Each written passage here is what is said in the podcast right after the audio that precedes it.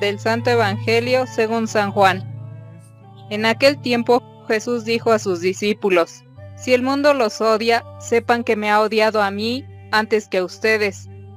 Si fueran del mundo, el mundo los amaría como cosa suya, pero el mundo los odia porque no son del mundo, pues al elegirlos yo los he separado del mundo.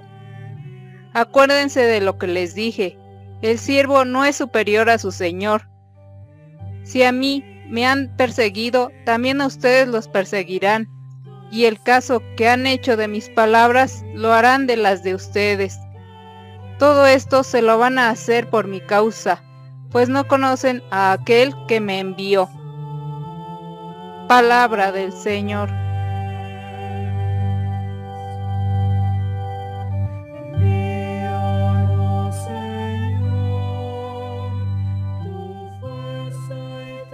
Queridos hermanos, hermanas, el texto del Evangelio de hoy es una advertencia de Jesús a sus discípulos, el odio y el rechazo del mundo.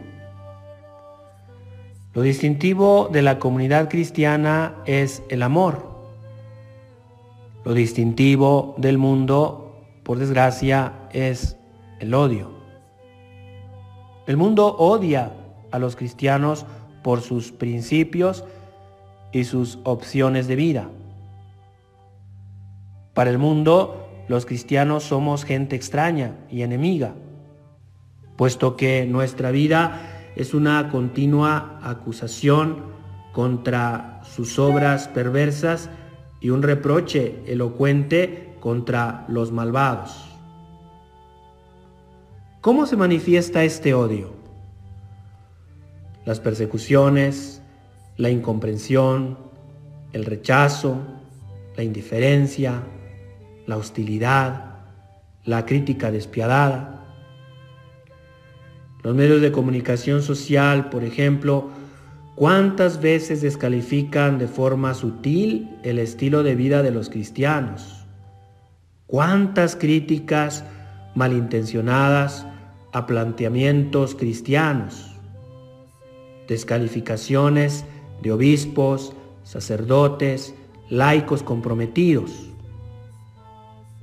En nuestra sociedad mucha gente considera a los cristianos anticuados, como pertenecientes a, una época pasada de la que ya nos hemos despedido, como reliquias del pasado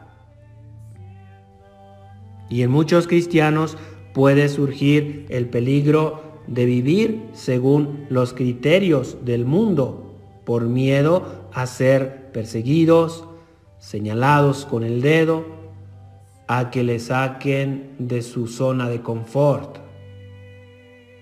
La tentación de la mundanidad de la que el Papa Francisco es sutil se cuela por las rendijas de nuestra vida y sin darnos cuenta modifica nuestros criterios de actuación alejándonos del Evangelio, dice el Papa. La suerte de los cristianos es idéntica a la de Jesús. Si Él fue perseguido, seremos perseguidos. Si fue exaltado, seremos exaltados. Si fue escuchado, seremos escuchados. Somos seguidores del resucitado que murió en una cruz y no podemos olvidarlo. Jesús es el espejo donde nos debemos mirar y el modelo que debemos imitar siempre y con todo lo que ello implica. La fidelidad a Jesús nos va a complicar la vida muchas veces, ciertamente. Lo fácil es hacer lo que todos hacen, decir lo políticamente correcto o guardar silencio con el pretexto de ser prudentes. Pero muchas veces la prudencia es temor y miedo ante los golpes que nos pueden venir muchas veces. Jesús nos ha elegido para una misión concreta, ser levadura en la masa y sal que sala, que le da sabor.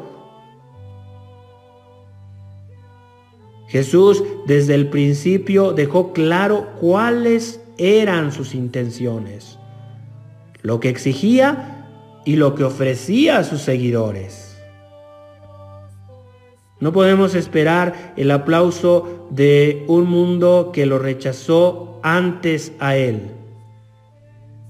Estamos unidos a Él, que es la vid, también estaremos expuestos al rechazo que Él mismo sufrió y al triunfo, ¿por qué no?, que el Padre le otorgó. Solo si permanecemos fieles. Por eso, Hermanos, hermanas, si morimos con Él, viviremos con Él. Si sufrimos con Él, reinaremos con Él. Si hoy renovamos seguir a Jesús, pidámoselo en nuestra oración. No olvidemos que algunas veces vamos a sufrir persecución. Pero recordemos que después de la muerte viene la resurrección. Pero si decidimos seguir el camino de la mundanidad, pasaremos un rato de diversión, sí, pero después sentiremos el vacío en nuestro corazón. Pidamos la gracia de Dios para que renovemos nuestro discipulado en fidelidad a Jesús, con todo lo que ello implica.